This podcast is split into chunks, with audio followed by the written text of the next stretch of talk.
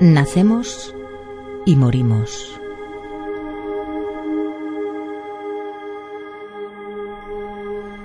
Esa es la síntesis llevada al extremo de cualquier biografía. Un paréntesis que se abre con el nacimiento y se cierra con la muerte. Si hubo algo antes o habrá algo después, no lo sabemos con certeza. Dentro de ese espacio, entre dos incógnitas, transcurre nuestra existencia, mientras que nuestro yo se niega a diluirse en el angustioso término de la nada. Si tuviéramos la seguridad de que la muerte fuera un tránsito a otra vida, todo sería distinto. El miedo se reduciría a la enfermedad o al dolor, pero no a la muerte en sí misma. Gente de toda clase y de todo tipo han podido divisar el umbral del no retorno, el resquicio de una puerta que da paso a lo desconocido o a la experiencia más fascinante jamás concebida. Adéntrate, la puerta está abierta. Si quieres conocer la otra cara de la realidad, entra. La puerta abierta.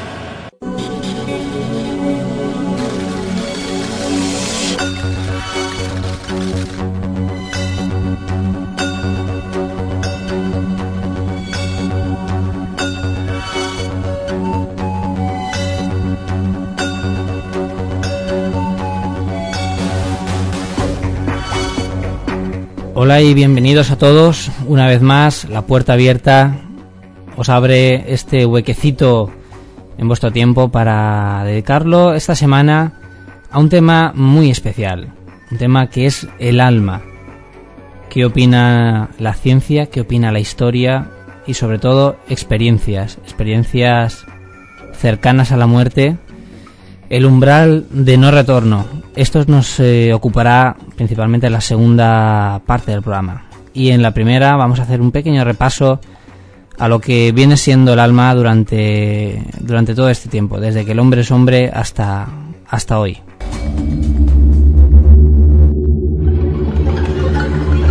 El misterio. En la puerta abierta.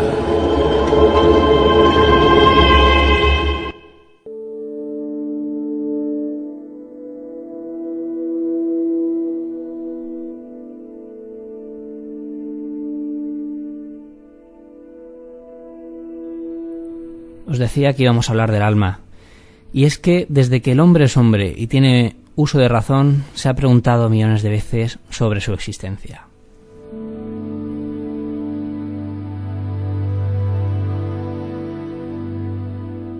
Tanto budistas, cristianos, hindúes o árabes. No importa raza ni religión. Todos saben o, o creen saber algo que ningún otro ser viviente sobre la Tierra pensaría jamás la existencia de otra vida, otra vida tras esta, y por lo tanto un alma. Un alma a nuestra semejanza, transparente e invisible, pero indestructible y longeva que abarca la eternidad. Pero, ¿qué hay de cierto? ¿Qué opina la ciencia? ¿Existen pruebas de la otra vida?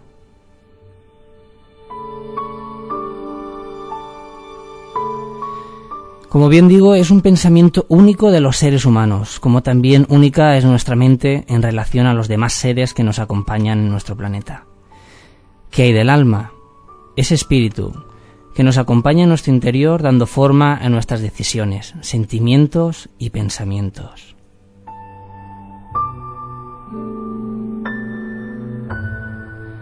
O quizá sea nuestro cuerpo el que acompaña a nuestro espíritu un espíritu atrapado en un cuerpo que un día u otro se libera para así pasar a otro plano superior y trascendental.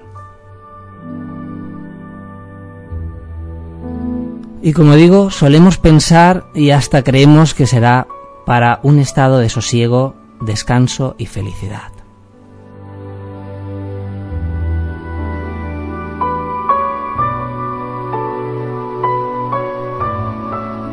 Pero el hombre es egoísta, hasta el punto de pretender llevar sus pensamientos y sentimientos más allá del lecho de muerte. ¿Y qué sería de la planta sin su tierra, el pez sin su mar y el hombre sin su religión?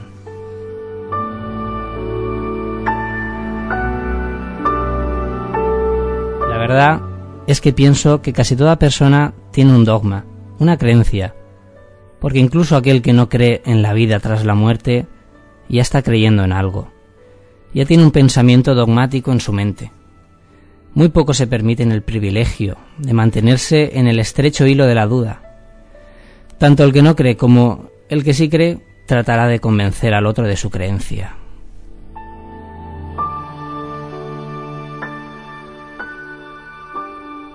Esto no es más que un puro comportamiento psicológico de nuestro ego, el dar a entender que nos hallamos con la verdad, demuestra nuestra sabiduría y damos por hecho cosas que ni siquiera sabemos. De esta manera, alimentamos nuestro orgullo y nuestro yo interior.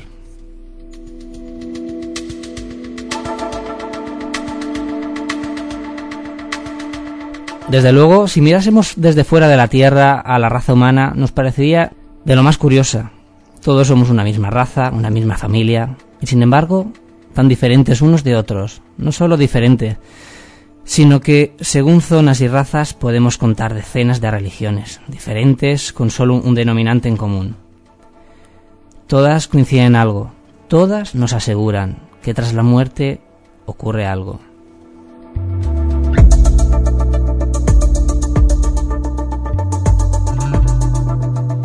Y si solo hay un más allá, ¿por qué tantas versiones de lo mismo? Y si son versiones, ¿las religiones deberían de anteponer la palabra hipótesis ante su nombre? Al fin y al cabo, no todas pueden ser correctas, ¿no?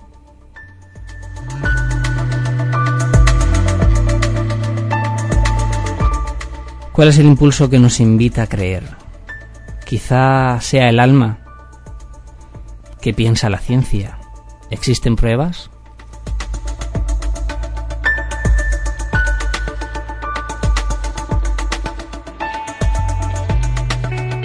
Y si retrocedemos un poco en el tiempo nos damos cuenta que según los historiadores el concepto del alma nace entre los siglos V antes de Cristo y siglo II después de Cristo. Un concepto en el que sentimientos y forma de ser eran un fruto de un alma invisible y etérea. En Egipto, por ejemplo, eh, creían que el alma se encontraba en el corazón.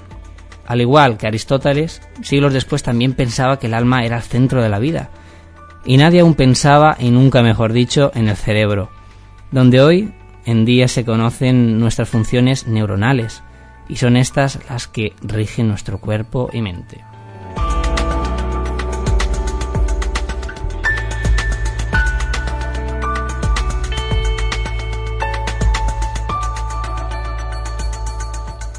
Viajando un poco más en el tiempo, podemos ver que incluso en la Edad Media no solo se pensaba en el alma, sino que además existían tres tipos. Una en el hígado, otra de nuevo en el corazón y otra a la que llamaban irracional, que era totalmente invisible. Además de esto, también se pensaba que incluso las rocas o árboles poseían almas.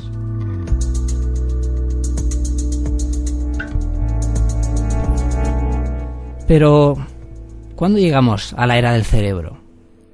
Pues bueno, nos plantaríamos en el siglo XVII, donde el médico Thomas Willis comienza una nueva era, la conocida era neurocéntrica. Podríamos decir que esta es la, era actual, la era de la medicina actual.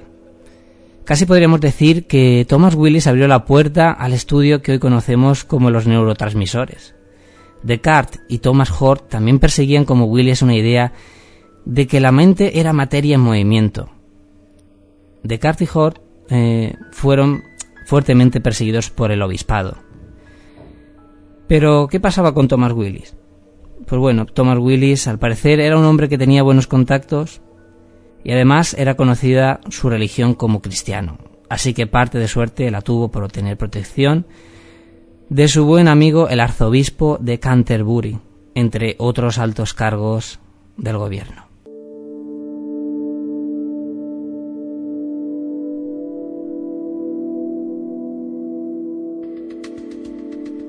De demostrarse entonces estas nuevas teorías de Willis y sus colegas, la teoría de Descartes sería tan solo una imaginación, y una imaginación en la que afirmaba la existencia de un espíritu en el ser humano. Así que, si Descartes estaba equivocado, si no había espíritu y todo era materia, los males del alma debían entonces de ser físicos.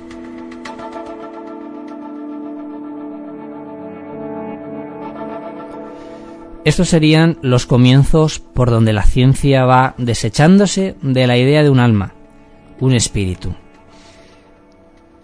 Quizá una mala interpretación de la ciencia de lo que pueda o debería ser el espíritu.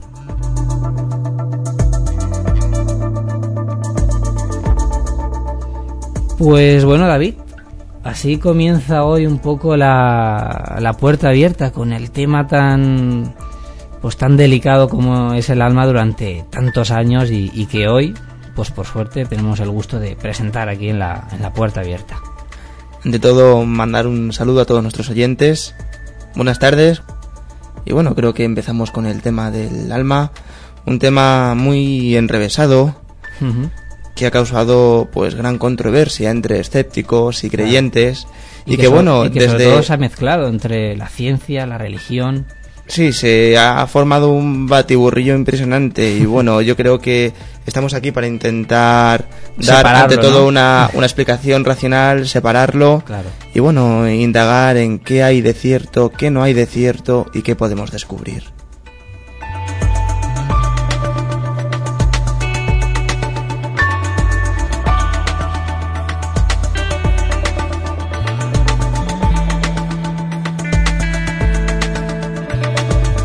Contrastando un poco, eh, David, lo que es la, ciencia, como decíamos los médicos, como Thomas Willis, por ejemplo, que ya descartaban el que en la persona pudiera haber algo, pues que fue confundido más bien los, sentimientos o las emociones con el alma. Pero hay una, una prueba científica que a mí siempre me ha llamado la atención, sé que a ti también, y es lo que se conoce como el peso del alma. ¿Qué es esto? Tenemos el tema del peso del alma, y esto sobreviene más o menos a partir del siglo XX, cuando el doctor americano Duncan McDougall terminaba una serie de investigaciones que le llevaron a afirmar que teníamos alma y que pesaba entre 18 y 21 gramos.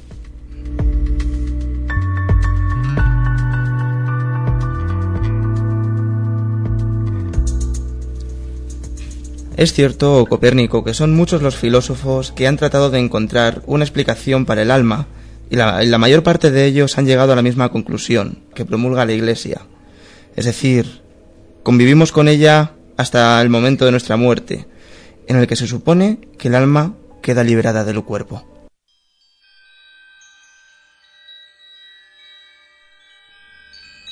Pero ¿realmente queréis saber cuánto se supone que pesa el alma?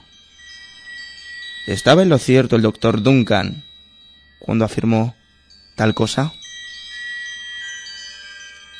Lo que no sabemos, y con lo que se especula para desmentir estas afirmaciones, es si Duncan contempló la pérdida de aire en los pulmones tras la muerte, lo que llamaríamos el último aliento.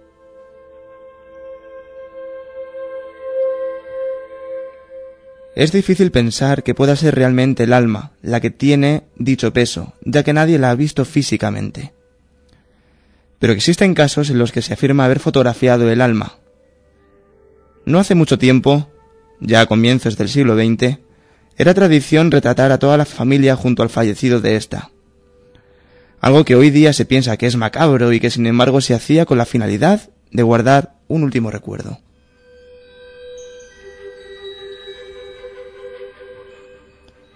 Durante esta época hay quienes, cámara en mano, esperaban el momento de la muerte para realizar sus fotografías, y fueron muchas las que realmente eran fruto de una sobreexposición, es decir, falsas, pero no todas se han podido desmentir.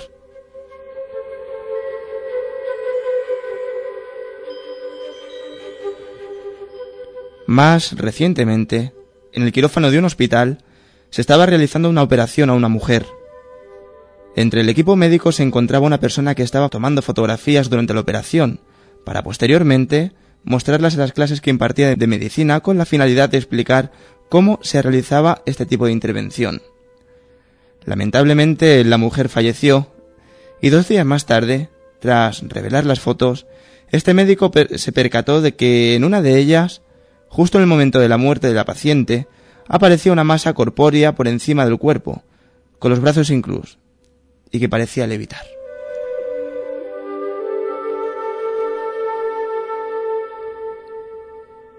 La verdad es que se han realizado múltiples estudios sobre esa foto, sin hallar muestras de trucaje y actualmente se encuentra en el Vaticano, donde está siendo estudiada todavía a día de hoy.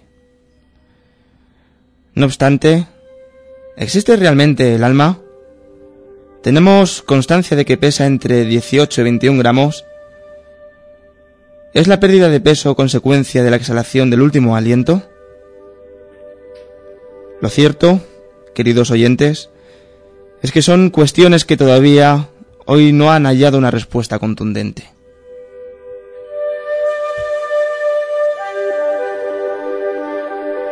Pues eh, como síntesis, eh, yo creo que es muy curioso lo del peso del alma porque además es una investigación que se realiza ahora en el siglo XX, o sea, es una investigación muy reciente y en la, en la, en la cual pues se dice que una persona justo segundos después de morir pues pesa eso, pesa 20 gramos menos. Además de, de, golpe, no es que vaya perdiendo líquidos ni nada.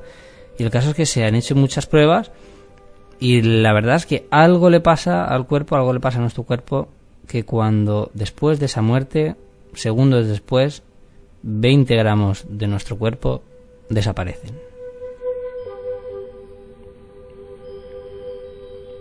Bueno, David, entonces, ¿qué, ¿Qué opinión te merece a ti? Bueno, eh, la verdad es que no sé si los eh, este tipo de, médicos o de expertos en la materia tienen en cuenta que la última exhalación que tenemos eh, previa a la muerte es para vaciar el aire que nos queda en los pulmones.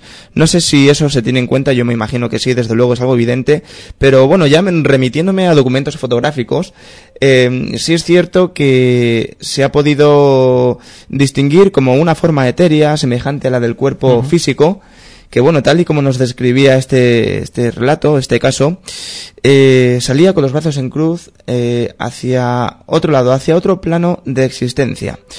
Ya digo, son muchos los documentos, son muchas. ¿Esta sería la única foto que hay o.? No, no, no. Eh, ¿Se, han, descubierto más fotos? Esta es una que ahora mismo se está analizando en el Vaticano.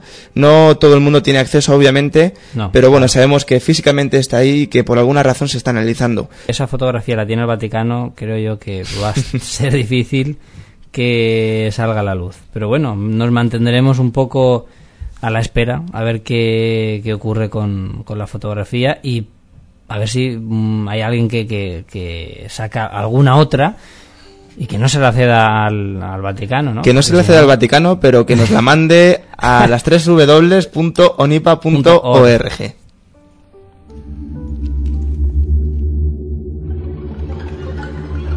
El misterio. En la puerta abierta. Un poco ligado al tema del alma, nunca mejor que irnos a parar a las experiencias cercanas a la muerte, o también conocidas como EFM. EFM. Son supuestas percepciones del entorno narradas por personas que han estado a punto de morir o que han pasado por una muerte clínica y han sobrevivido.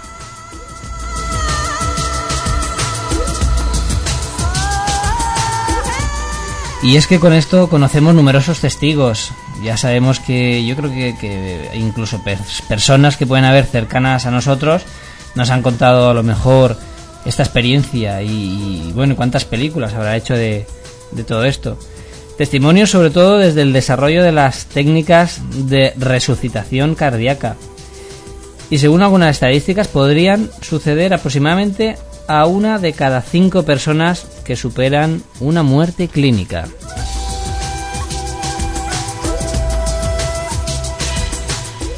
Pero sin embargo, la existencia de las ECM implicaría que cada ser humano está formado por un cuerpo físico y un ente inmaterial o alma, tal y como afirman muchas religiones, como bien decíamos anteriormente, lo cual no admite la ciencia actual. De momento no se ha llegado a encontrar ese alma.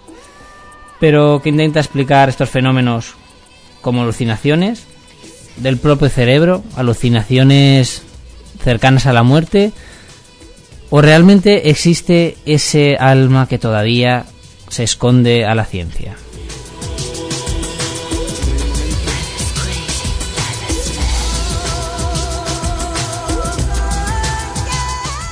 Pues bueno, eh, David, ¿qué, ¿qué libros o películas, por ejemplo, conocidas hay sobre todos estos temas? Desde luego, Copérnico, que el interés en este tema eh, por el público en general y la comunidad científica, así como por parte de la religión, comenzó con la publicación del libro Vida después de la vida, de Raymond Moody. Un, psiquiatra libro bastante conocido. Bastante conocido, un psiquiatra norteamericano, eh, nacido en el... no en el 1975, sino que lo publicó en el 1975.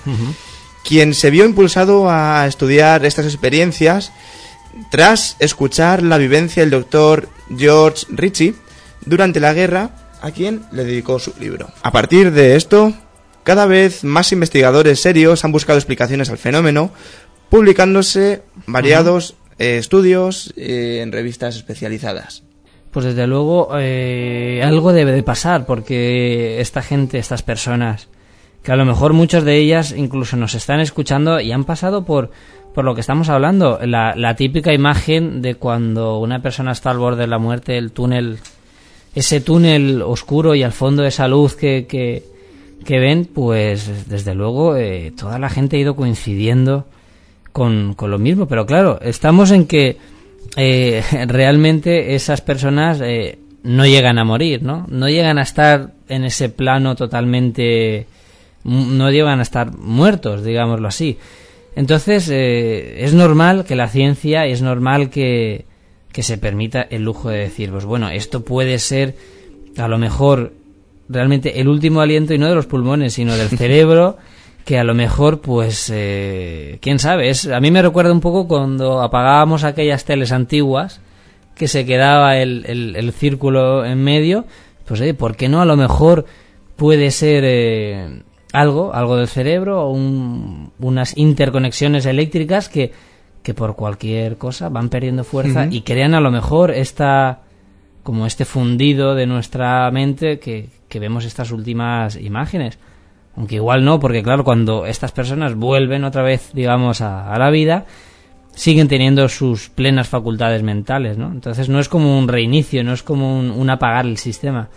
Pero bueno, siempre queda un poco que a lo mejor ese el cuerpo cuando está en bajo mínimos podríamos decir así pues a lo mejor se queda esa, esa imagen pero bueno esto desde luego a, cuando se le comenta a la gente a los testimonios que han pasado por esto desde luego van a decir que no van a decir que era algo totalmente real que es algo una experiencia una experiencia mística totalmente y que además lejos de todo esto ellos eh, eh, reanudan una vida eh, normalmente totalmente diferente, ¿no? Como saboreando más la vida y ya sea bien por el, miedo, a lo mejor, una, un miedo psicológico al haber estado a punto de, cruzar ese umbral desconocido porque nunca se llega hasta el otro lado, siempre nos quedamos en, en mitad del túnel, nos quedamos con, con ver qué pasa ahí al otro lado y entonces, claro, esta gente cuando le pasa esto, pues vuelve a un estado de, vida totalmente diferente. Pero yo creo que es un poco también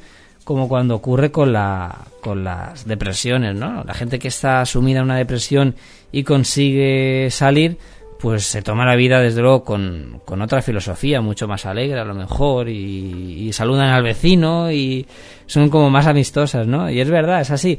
Se describe también una paz, un sosiego, pero es que, claro, cuando estamos desconectando del cuerpo es normal que tengamos esa paz, ¿no? Porque si a lo mejor perdemos interconexiones neuronales y no tenemos sentimiento de nuestro propio ser, es normal que a lo mejor esos últimos impulsos en el cerebro sean de, de, esa, de esa sensación, ¿no? Incluso a lo mejor eh, hay secreciones de dopamina a lo mejor en el cerebro que nos dan esta sensación también de, estar ahí como en una nube, ¿no? Flotando. Entonces, ¿cuándo llegaremos a saber esto? La verdad es que has puesto el dedo en un tema que, me apasiona y después de haber vivido una experiencia cercana a la muerte, sé que tenemos, eh, digamos, una evolución en el ser humano. Eh, por estadística, sí que más del 80% Mm, nos cuenta o redacta que, bueno, ha sufrido una evolución tanto espiritual, psicológica y podríamos decir que religiosa. Mm. Bueno, eso será en el caso de, de, la gente que sea creyente, ¿no? Bueno, en el caso que sea creyente o que no sea creyente. yo creo que luego tenemos la gente que a lo mejor es católica, pues ya dice que a lo mejor ha sido obra de. A lo, a lo que me vengo a referir. En el caso de, bueno, he dicho lo catolicismo por poner cualquier sí, sí, Pero a lo que me vengo a referir con el tema de la religión concretamente es que ya no se piensa en el catolicismo, en cualquier rama religiosa, sino en un Dios en común, llamémosles Dios, o en un todo, en un todo en común. Que bueno, eh, cuando esa característica evoluciona, podemos decir que evoluciona espiritualmente, que no religiosamente. Em, las pautas psicológicas suelen ser, pues bueno, eh, más clarividencia. Em, tenemos desarrollado el sentido de la precognición, al menos en un más grado, si no lo teníamos desarrollado antes.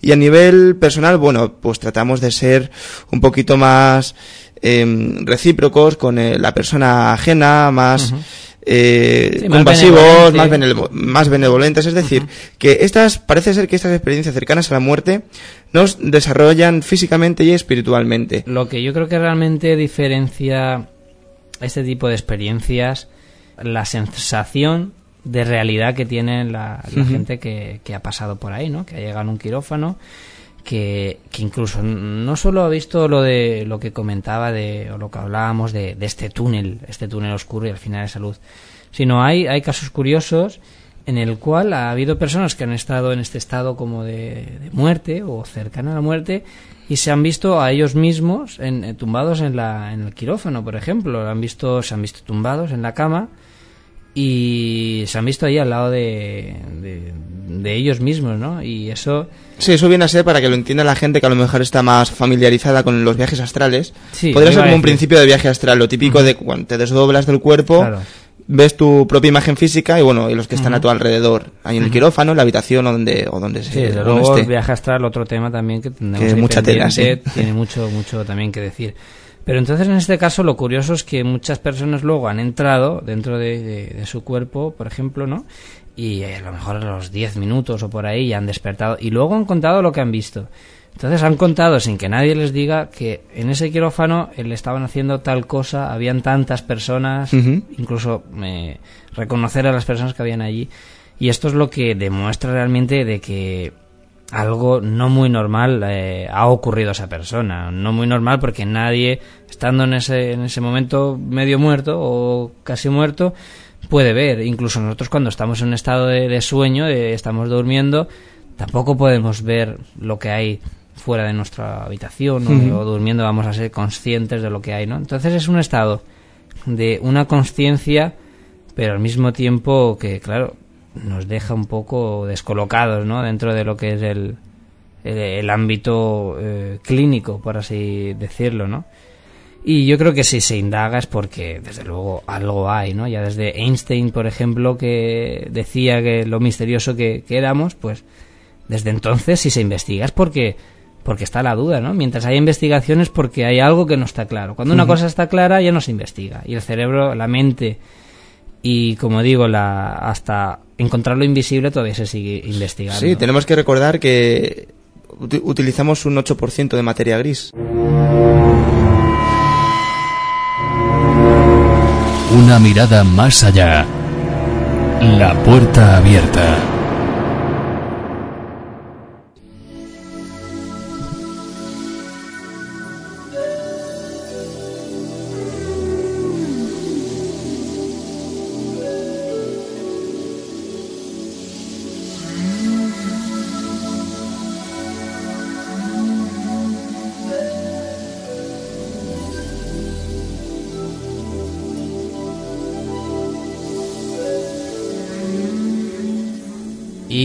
Bueno, con todo esto, eh, David, porque me estás dejando que yo me moje aquí demasiado, tal, eh, especulando un poco, ya estoy casi casi divagando en, el tema. Y yo quería decirte a ti, bueno, para ti, por ejemplo, si tú quieres, ¿qué piensas, según todo lo investigado, según la experiencia que, que, tienes y que tenemos en el mundo de lo, de lo, de lo oculto, de lo extraño? ¿Qué podrías tú decir o qué piensas o qué te ronda la cabeza? La verdad es que rondarme la cabeza me rondan bastantes cosas, bastantes cosas porque desde el punto de vista de la parapsicología y la investigación de campo em, tenemos varios resultados, unos de muchos de ellos nos dan a entender de que tenemos la capacidad de trascender a ese otro lado, de ser conscientes en otro plano de que fuimos, de que nacimos y de que estuvimos en un determinado lugar. Eh, no obstante, la religión, bueno, religión, el budismo aboga por la reencarnación. Eh, y me quedo con una parte de, este tema. Vamos a ver. Eh, en el momento de la muerte, en mi opinión, yo creo que se hace como un reset de nuestra conciencia. Seguimos siendo los mismos, nos caracteriza una unidad, una conciencia, pero mm, con toda la información reseteada, borrada. Esto lo digo porque desde antiguamente a los budistas o al quien iba a ser el próximo Dalai Lama, ya siendo un niño se le ponía delante de unos objetos sagrados y él tenía que reconocer por, capacidad innata Sí, los, los objetos. Los objetos. Está muy, muy demostrado. Los objetos que previamente tenía, pues, el, Dalai Lama. Y sí, siendo niños, los aciertan y aciertan dónde tenían incluso escondida la dentadura postiza, dónde guardaban el bastón, eh, en qué momento y en qué lugar se hallaba, se el, oráculo. Es decir, mil y una historias que están demostradas y, es, y que, hasta el día de hoy nos, ha, nos han sí, yo, yo recuerdo además que ha salido en televisión muchas veces aquello de de lo de los sombreros, además que ponen todos los sombreros son iguales, dices, porque a lo mejor alguien puede pensar, bueno, es que el sombrero, los más nuevos, se sabe a lo mejor que pueda, pueda estar influido el chiquillo, ¿no? El niño. Además, no solo esto, la verdad es que es una eh, es un aspecto curioso, ¿no? Porque, por ejemplo, yo he tenido la oportunidad de estar en el, en el monasterio que hay en Granada, el monasterio donde eh, nació el niño Oselín, que es una reencarnación, y desde el Tíbet sabían que estaba aquí, ¿no? Y vinieron, hicieron las pruebas y lo pasaron las pruebas y bueno, estando los padres de acuerdo, este niño fue trasladado al Tíbet pues para su, su educación y tal, ¿no? Y entonces es curioso, como dices, sobre todo esto de los cuencos, ponen siete cuencos a lo mejor, todos exactamente iguales y bueno, elige uno. El niño va y coge el, que elige exactamente el que tenía el que era, ¿no? Entonces, realmente es algo, sí que, mm, digno de estudio, por lo menos, ¿no? Entonces tú te, te basarías un poco en lo que dices, ¿no? Es, eh, o, piensas realmente. Yo pienso, desde luego, que somos un principio, un principio de energía como tal. No nos destruimos, ni desaparecemos, ni aparecemos, sino que nos transformamos. Entonces, bueno, se nos resetea la conciencia, pero queda una parte de nuestro yo, una parte del ego que permanece inmutable y, pero claro dónde estaría ese nuestro yo yo creo que sobre todo en lo que es la la filosofía o religión budista eh, yo creo que desaparecería. Porque si hoy podemos ser personas mañana vamos a ser una rata y en la otra vida vamos a ser un caracol y, un, y luego una mujer claro eh, en el momento que digamos en cada vida se resetea cuando llegamos a ese otro lado realmente qué somos, ¿no? No seríamos, nuestro yo desde luego desaparecería. El yo que la, la persona que tú crees como persona, que tiene las cosas hechas, tu mente, es que estamos, estamos pensando como yo desde conciencia porque somos capaces no somos capaces de desactivar. No, claro, por supuesto. Pero sí que permanece algo que es inmutable, e impedecedero y que, bueno, yo creo que permanecerá ahí hasta el resto de los días. Y bueno, como te estaba comentando, cuando nos vamos a grabar psicofonías, cuando tenemos registros, cuando tenemos fotografías extrañas y vemos esas, ese despliegue de imágenes extrañas, esas voces, mm, también me contradigo, ¿no? Eh, digo una cosa, pero bueno, estamos descubriendo otras y por qué no también hay un lapso de tiempo si, si una persona muere y se reencarna, ¿cuánto tiempo pasa? ¿no? Claro. Es, instantáneo. tiene que estar ahí un tiempo en no se sabe dónde. Es ahí donde la ciencia se pierde y evidentemente nosotros también Yo creo que es un poco donde entra el caos de la investigación. Eso donde sobre todo la investigación para, paranormal eh, intentas atar cabos de cualquier parte y dices, bueno, esto puede ser, pero esto también es, porque tienes pruebas, ¿no? Mm. Y, ves que, que a lo mejor hay personas en, en un plano paralelo al nuestro, hay unas entidades que son posiblemente difuntos y que se hayan aquí en, o incluso se hayan a veces aquí en, en- en nuestra, en nuestro plano. Y claro, cuando se van? ¿Van a estar siempre ahí? ¿Se van a reencarnar? Es algo que... No sé, yo creo Yo creo que un tema interesante, ya que ha salido a propósito de hoy, es el de la reencarnación. La reencarnación en relación con las apari- apariciones fantasmales y la relación que, que supuestamente tuvieron en vida. Yo, Em, bueno, yo eh, eh, compartiendo un poco tu, tu actitud de decir, pues bueno, vamos a, a mojarse un poco, pues hipotéticamente, tras lo que yo pueda tener hasta día de hoy, porque nunca me gusta dar las cosas por, por hecho, pienso que al igual que pues nuestro cerebro tiene crea a veces eh, pensamientos comunes si analizamos un poco la psicología y la mente sabemos que a veces pues eh, realmente nuestra realidad es relativa incluso en la mente porque los recuerdos cuando los olvidamos lógicamente si no recordamos ya no existen. Luego hay realidades que ya no existen para, para nuestra mente. Hay otras que sí. Eh, nuestros miedos, nuestros gustos no son más que a veces incluso experiencias que nuestra mente interconexiona y crean un denominante en común, ¿no? Cuando hacemos algo que no nos ha gustado y esta, esto ocurre a veces, reiteradas veces, mm, llegamos a que la mente, pues, crea un, un denominante en común. Es como para ahorrar espacio, ¿no? Y, sa- y sabemos que a lo mejor eh, una cierta cosa no nos gusta y a veces no sabemos ni, ni siquiera el por qué no nos gusta o ya no la queremos hacer, ¿no? O una idea. Y es simplemente porque nuestra mente ha forjado un denominante en común, es un, un pensamiento com- comunitario y se ha deshecho de la demás información, ¿no? Entonces, al igual que, que, pasa con, con la mente, ¿no? Que se va desechando de cosas y tal, sí que realmente tenemos una, nuestra, nuestra mente que nos guía, esa personalidad va guiada por, por el cerebro y que al igual que se va uniendo estas, esta, esta serie de, de, de pensamientos, de ideas, de, de sentimientos, de impulsos eléctricos, de hormonas y tal, el día en que a lo mejor eh, el cuerpo físico muere, realmente eh, yo puedo pensar que a lo mejor es si hay ese alma o si existe que posiblemente exista, ¿no? Como posiblemente, pues a lo mejor no lo sea. Pero si posiblemente existe, yo creo que es un, un cúmulo, un cúmulo de, de sensaciones, de lo más básico de cada persona, ¿no? De, de sensaciones fuertes de, de esas ideas, porque está claro cuando nos topamos con psicofonías, con gente, con, con cosas que, que nos hablan y que muchas veces tú lo sabes que no hay coherencia, ¿no? No tiene coherencia. Y es que, lógicamente, cuando nosotros morimos, nuestro cerebro desaparece, nuestro cuerpo desaparece, nuestros ojos desaparecen. Por lo tanto, un espíritu no puede ver, no puede ver y mucho menos como vemos nosotros, eso yo creo que debe de quedar claro porque no tiene ojos. No puede ver, no tiene ojos y no puede pensar porque no tiene cerebro. No puede, es imposible que reaccione a ciertas cosas, ¿no?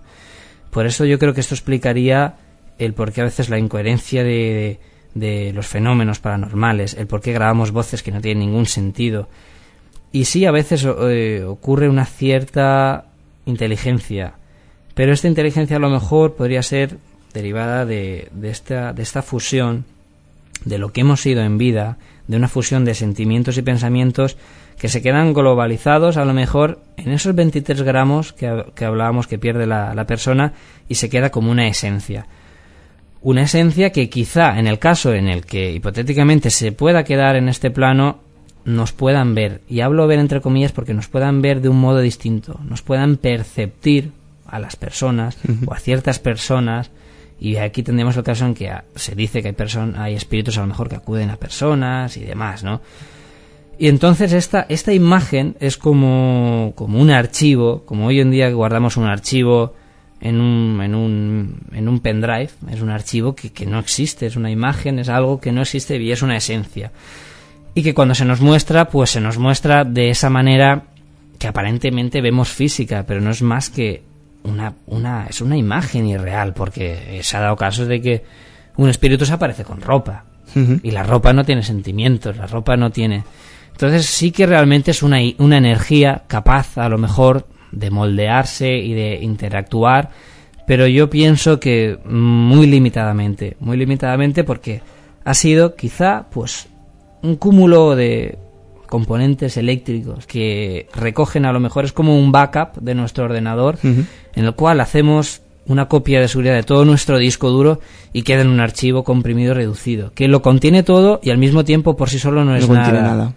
Si no tenemos un ordenador donde lo instalamos, ese, ese archivo pues estará ahí vagando con hasta que, la información, ¿no? Que por cualquier motivo... Yo, por lo menos con mi, con mi teoría, sí que puede encajar perfectamente en la reencarnación, porque esa, esa esencia sin pensamientos, sin recuerdos, porque los recuerdos desaparecen, pues llegan a, a lo mejor a, a, a volverse a la vida en, en quién sabe cómo, en otra persona, en otro ser, realmente encajaría, ¿no? De la manera que yo lo veo, se puede encajar casi con cualquier religión, ¿no? el, hecho de que, de que sea así, porque mmm, digo eso porque desde luego una persona sin recuerdos, ¿qué sería? Una persona que no recuerda, pues es lo que dicen de los peces, ¿no? Que no tienen memoria, por eso no, no avanzan, ¿no? Entonces una persona sin el cerebro, sin memoria, no es nada, ¿no? Entonces esta, estos espíritus, la verdad que yo creo que por la experiencia que tenemos, a veces uh, van vagando por los sitios, no avanzan ni retroceden porque no tienen capacidad de avanzar. O sea, lo que te quería decir antes, se produce, no sé, una interconexión, un detonante para que haya un momento de lucidez uh -huh. en, en, esa materia, en esa esencia que describes, que también estoy de acuerdo con lo que dices, claro. Yo, hombre, yo, momento de lucidez que oh, uh -huh. se manifiesta y que así como se manifiesta se va. Sí, es algo. Por eso digo que incluso a veces pienso que estas entidades que pueden manifestarse están aquí momentáneamente. Cuando vemos una aparición de un fantasma, entre comillas, que se aparece en un sitio, pienso que no indica que después a lo mejor pueda seguir estando, sino que ha llegado por uh -huh. cualquier, por cualquier chispa, por cualquier casual ha llegado a nuestro mundo, ha tenido, digamos, las condiciones idóneas, igual que cuando hay una tormenta, tiene que haber unas condiciones idóneas para que salte un rayo, tienen que haber unas cosas. Pues igual ha pasado con este ente y ha llegado aquí y se ha manifestado, ¿no? Pero realmente tenemos te, te, debemos de tener claro que, que, no nos van a ver si ven como nosotros lo vemos, ni pensar ni nada, porque hay que tener claro que, que no tienen mente, no tienen cuerpo físico. Desde luego es una esencia, es una esencia de algo que fueron en un pasado.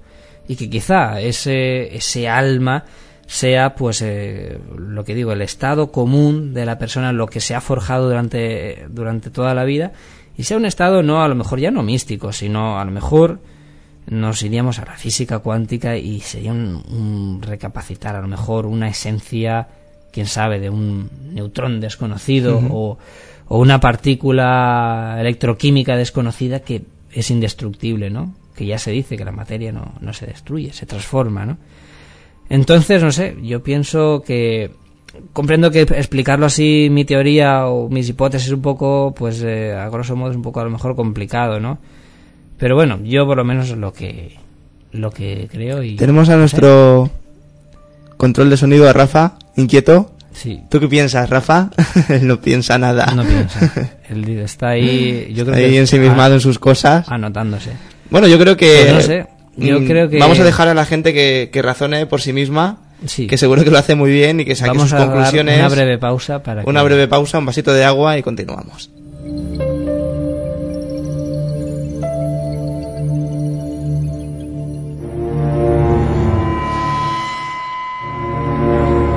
Una mirada más allá. La puerta abierta.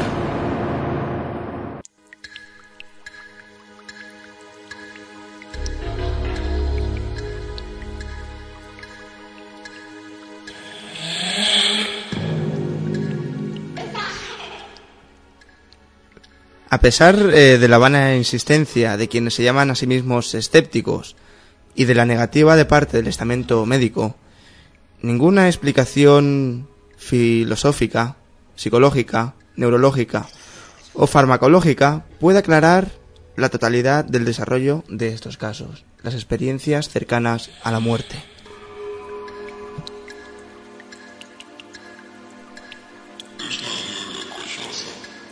Yo eh, espero poder, por lo menos durante esta casi hora de programa, por lo menos haber entretenido a todos vosotros que sois los, los seguidores de la puerta abierta. Y si esto ya lo hemos podido conseguir, por lo menos ya me, me satisface. Pero yendo un poco más lejos, espero que podáis haber pues encontrado alguna idea nueva a lo mejor. O por lo menos hacer reflexionar a, a aquellos que, pues bueno, tenéis a veces la mente más fría y me hubiese gustado poderos poner en, la, en, el, en el lujo de la duda, ¿no? Porque si no hay duda no, no hay evolución. La base de la ciencia yo creo que siempre ha sido la duda. Cuando dudamos de algo, cuando no sabemos qué es una cosa, empezamos a investigar. Entonces espero que desde aquí, desde la puerta abierta, haberos puesto en, en esa duda, esa duda que, que nos ha llevado hoy a, bueno, al, tema, al tema yo creo que por excelencia de- del hombre, ¿no? Que es el, alma, su espíritu. No sé hasta dónde nos, nos llevará y bueno, que desde luego yo creo que sí que se va avanzando poco a poco. Es muy, muy lento el, avance que, que requiere este tipo de investigación y sobre todo porque se, se, se une la religión, la filosofía y la ciencia. Es difícil de, unir a veces estos tres, estos tres campos, por no decir imposible, ¿no? Y bueno, que cualquier cosa, bueno, cualquier ampliación de este tipo de información en la web de Onipa, www.onipa.org, podéis encontrar pues más información. Bueno, de, de este tema en concreto, de momento creo que no, no hay nada, nada puesto. No, pero siempre se agradece que nos aporten cualquier cosa, cualquier documento, cualquier eh, audio que, bueno, previamente se subirá a la web, se podrá descargar y, bueno, para compartirlo con... Luego nuestro email, que es eh, info.onipa.org, podéis mandarnos cualquier tipo de contenido, cualquier cosa, cualquier sugerencia, cualquier crítica, siempre es bien recibida y sobre todo para el buen ánimo de, de mejorar, ¿no? Y que no se, no se nos olvide el blog de la puerta abierta donde podéis descargar y leer comentarios de todos los programas que llevamos. La puerta abierta separado entre guiones medios punto blogspot.com. Exacto, siempre se me olvida, pero bueno, ahí lo tenéis. Y daros completamente las gracias a todos por estar una semana más aquí en la puerta abierta, que cada día sois más y sobre todo muy buenos, porque sois buenos oyentes y buena gente en general. Así que bueno, yo creo que no me dejo nada más en el Onipa, tintero. Onipa Madrid está Quetrina, Copérnico. Sí, Onipa Madrid, no te lo olvides, te lo dejas siempre en el tintero. bueno, están Un ahí- saludo a nuestro Están querido Chus. es- están preparando siempre nuevas investigaciones por ahí. A veremos, cualquier día nos dan, nos dan otra otra sorpresa como la, la psicofonía esta de, que dice del infierno. Mientras sean ahí. así, bueno, no me verás porque estaré debajo de la mesa, pero les Yo creo que ha sido el detonante de que este mes Onipa se haya quedado saturada. Actualmente la, a veces la, la web se queda inoperativa y es por eso, porque tenemos un gran número de visitas y se queda bloqueada hasta, hasta que termina el mes, ¿no? Pero bueno, esperemos que ya esto ya está prácticamente solucionado.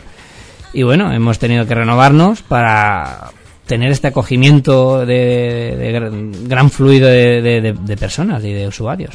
Así que, bueno, sin más, os esperamos la semana que viene y que, bueno, esperamos que lo toméis estos temas con calma y sobre todo que los, los vayáis, pues, ¿cómo decirlo? Meditando, ¿no? Yo creo que siempre es lo mejor, asimilando y no tomando ninguna decisión dándola por sentada. Yo creo que es lo mejor, mantenerlo todo un poco en el aire. Pues como cada semana la puerta está abierta. Está abierta.